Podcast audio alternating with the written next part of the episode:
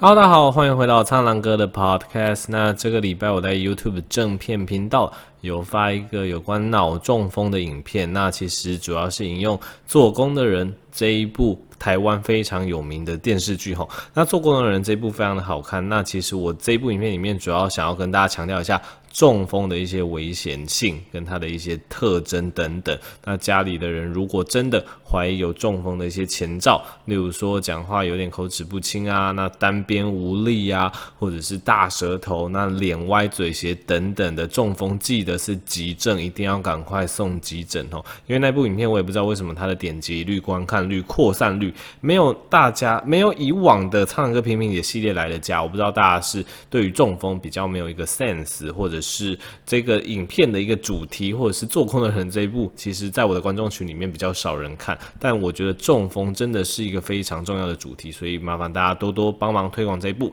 好的，那么今天的 podcast 主题要聊什么？又要聊到大家非常爱的普筛啦，普筛普筛，大家还记得我在大概呃四月的时候有发过一部。非常有名的普筛的影片，那一部的影片其实原本要发在废片频道的啦，但是那一部影片就真的上传错地方，然后就上传到我的正片频道，然后标题非常的凶吼，就说再给我说普筛试试看。总之是一部标题非常凶的那个那个影片。那下面的争议，呃，应该说下面吵架的吃瓜群众也是蛮多的，当然大部分都了解我在那一部普筛影片里面所表达的观念。我再强调一次，那部影片里面所表达的观念吼，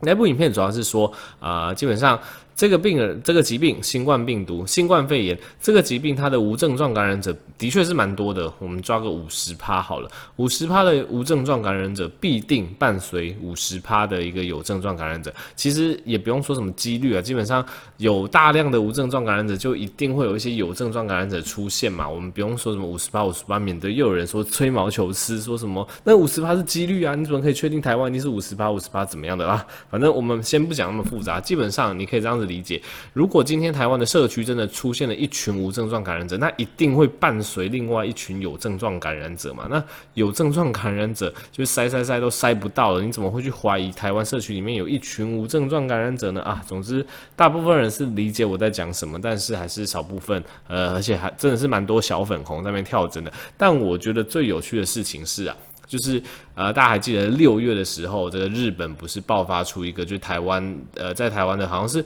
来台湾留学的日本学生吧，回到日本之后被验出一个弱阳性的新冠病毒阳性。对啊，结果普筛仔看到那个新闻的，又又又吵起来了。而且这一群普筛仔，对，我一直称呼他们为普筛仔，就他们恨不得台湾一定要实施普筛的的这群人，我们称之为普筛仔好了。这群普筛仔每次一有一些风吹草动的新闻，就会跑到我那一部影片的下方留言要赞我，然后就说什么被打脸了吧？你看台湾就是需要普筛，你看台湾的社区感就是那么严重，台湾都抓不出人，回到日本之后才被日本那边抓出来，你看多。丢脸，所以这群人就呃，我觉得蛮有趣的。他他并没有说很多人，但是你总会看到有一些特定带风向的人，然后每次在某些新闻爆发之后，他就会跑到我的普筛影片那边留言，呵呵，然后。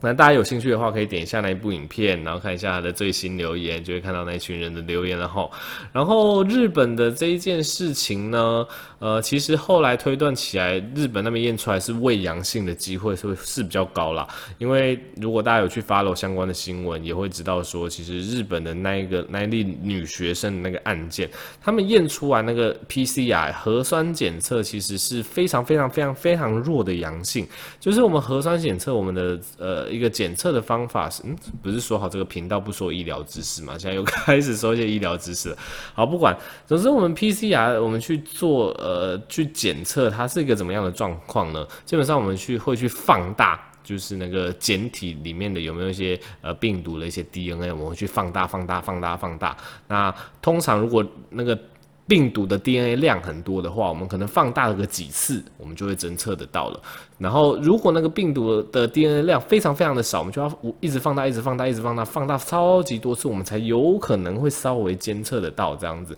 那那个日本女学生的案例，她其实放大了三十七次，放大了三十七次，就是这二的三十七次方，那一个非常大的一个数目啊，就是在放的那么大的状况下，哎，才被机器检测到好像有阳性。所以在日本那个女学生，其实我们是抓她在这个叫做是非常微弱的阳性啦。以其他各国的标准，这个微弱的阳性不一定会被当成真的阳性，他可能会需要再二采。确定到底这是不是真的？所以日本那个女学生呢，她验出来这个弱阳性。那后来台湾的接触者全验，抗原验了，抗体验了，全部都是阴性，跟她接触者完全没有任何人遭到感染。所以其实那个案这样子结案起来，觉得日本回去验那个其实是日本验出来的未阳性了。总之那个普筛仔就抓到这边一直猛打，然后就跑到我。频道去留言啊，说什么不普筛怎样的，我完全不理他。然后后来也没有发生事情，普塞仔就默默的又绝迹了，他们就逆逆生了这样子。而且普塞仔你会发现他们非常的有趣，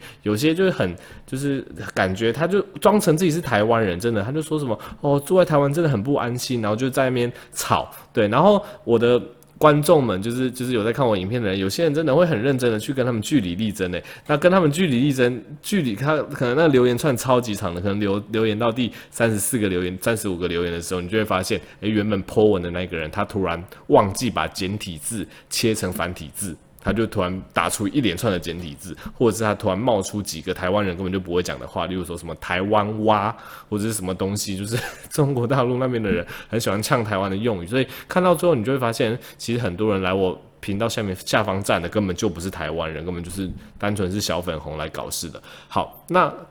最后讲一下最近泰国移工的事件，对，因为泰国移工的事件啊，我的频道又有人来入侵啦，又有人来占普筛啦，对不对？那这个泰国移工的事件，它其实跟日本那个女生的事件比起来，它的可能性就多蛮多的吼，因为日本那个女学生她其实是。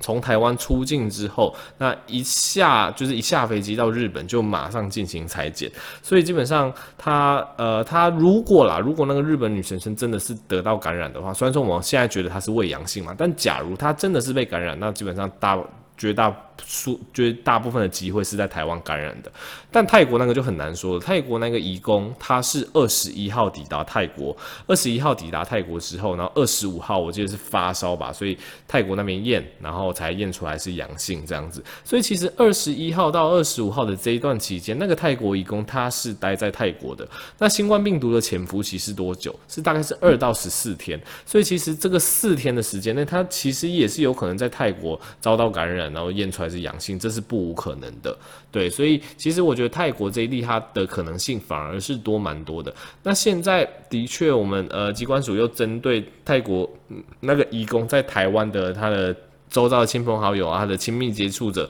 工厂里的人全验了，抗原加抗体全验，抗原就验现在有没有正在被感染，抗体就验以前有没有被感染过，但是好了，两个全验也是全部阴性，所以基本上我觉得这个案例应该也还好啦，他可能我我自己的判断，他在泰国被感染的机会比较大。好，那么总之，接下来我们要讨论最重要的普筛的议题吼，那在讨论普筛议题之前，让我们进个广告，休息一下。哼，怎么可能会有广告嘛？这是一个刚成立的 podcast。不过各位厂商有没有听到其中的奥秘呢？好，不管好，我们接下来讲到普筛这个议题。总之，普筛从三四月一直炒到现在。其实呢，我觉得我们要探讨普筛这个议题的时候，应该要先给普筛下一个定义。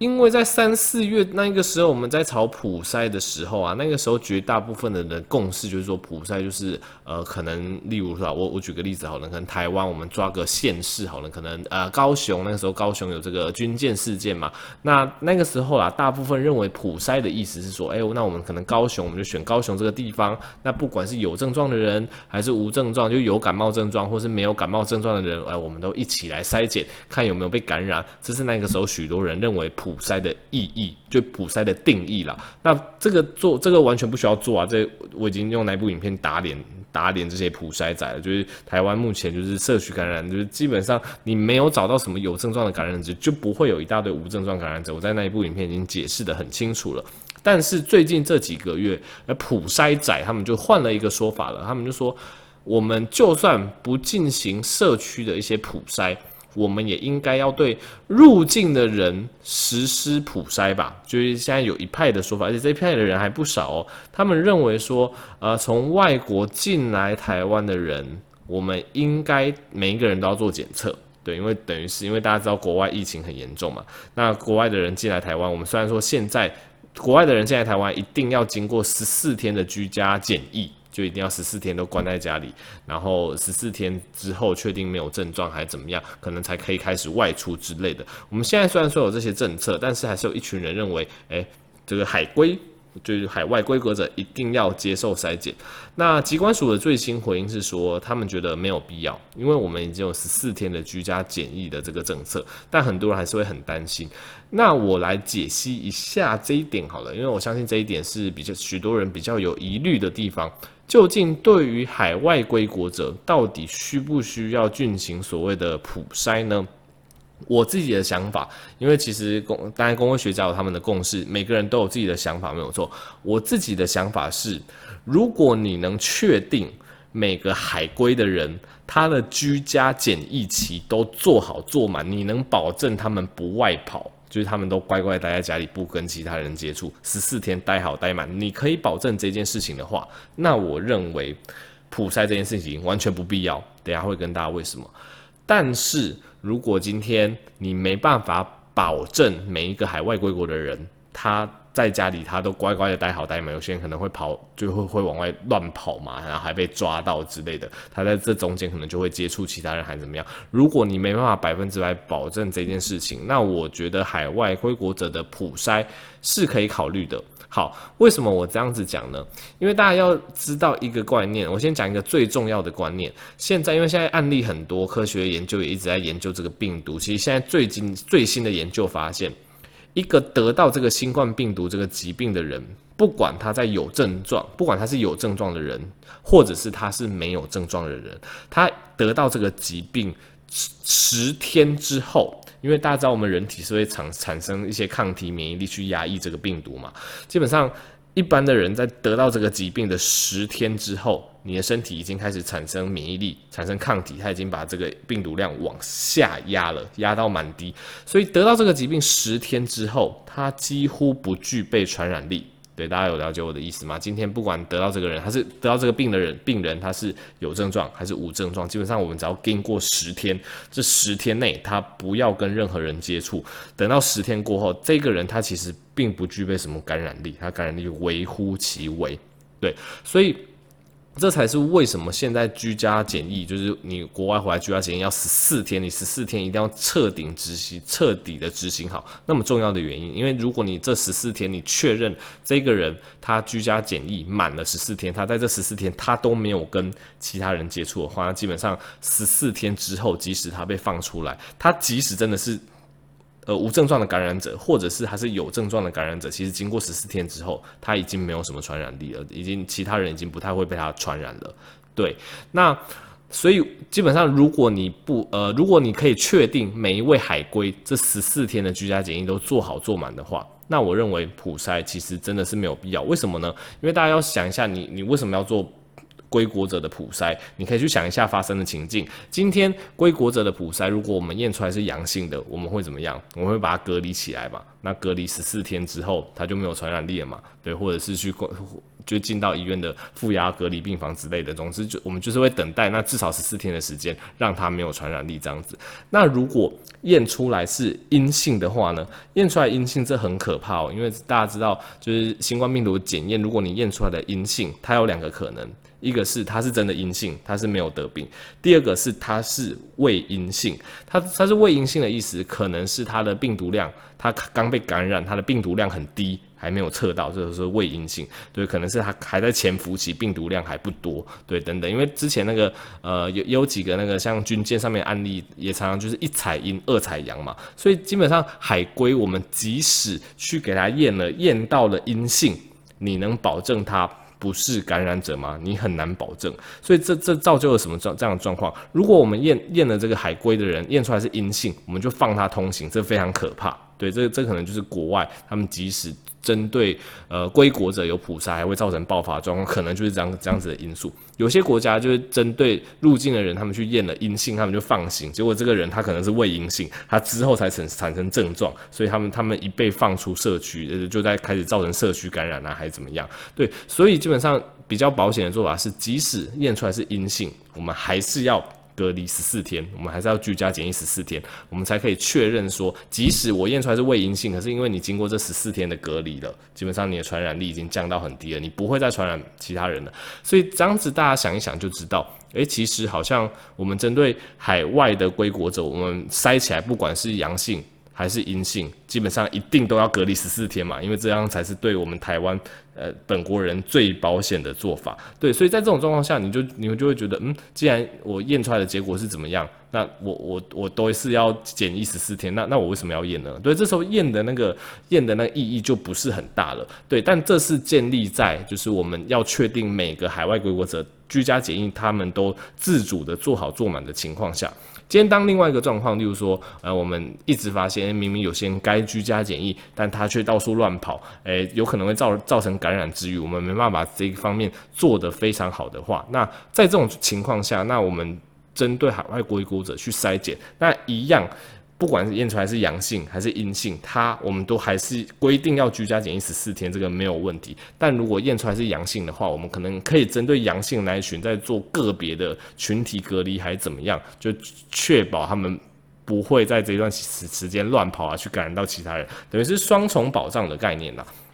所以简单来说，对针对海外归国者到底需要需不需要普筛，我个人认为这个议题是比较复杂的，就是希望大家有有大概了解我的观点，因为基本上，呃，简单来说就是居家检疫隔离十四天，这十四天如果是真的是做好做满，那它的保护效果是非常强大的。如果这十四天有做好做满，其实不管你。有没有普筛？基本上病毒都没有什么传染力了。但重点就是我们要确定这些人他们乖乖的待在家里这样子。那一旦就是有有有些人有有外向外跑的疑虑，还还是怎么样？那这个就有可能会造成感染之余。那如果真的是那种不重不受控的状况下，那我们针对如果我们这这时候采取就是海外国国者普筛，我们就可以针对那些诶验出来已经阳性的人，我们去做一些群体的呃隔离啊，群体的检疫，那以确保那一群人就不会到处乱跑感染其他。人所以我的观点大概是这样子的。好，那么讲的有点复杂，也讲的有点长。那反正就希望这样子的议题引发大家更多的思考，而不是每次有什么漏网之鱼，然后就在那边炒普筛，你根本就讲不出你普筛的定义。今天 A 说的普筛是社区的普筛，而且老实说了，社区的普筛，你说每一个人都普筛，这个没有任何一个国家做得到了。呃，距离就是每个人。距离就是每个人都做筛检最接近的国家应该是冰岛了吧？因为冰岛就小小的人口很少，可是即使是冰岛那样子的国家都没有办法每一个人去做筛检的。那很多人都会说什么韩国、日本有普筛，他们根本就没有普筛啊，他们只是针对爆发的地点，然后去做加强的扩大筛检，根本就没有每一个人都普普筛。然后那时候中国武汉说什么他们做普筛，他们也不是普筛，他们是十个人的。就是每就是每十个人为一个单位，然后十个人的简体拉拉在拉拉这会，然后去做看一下，哎，这十个人。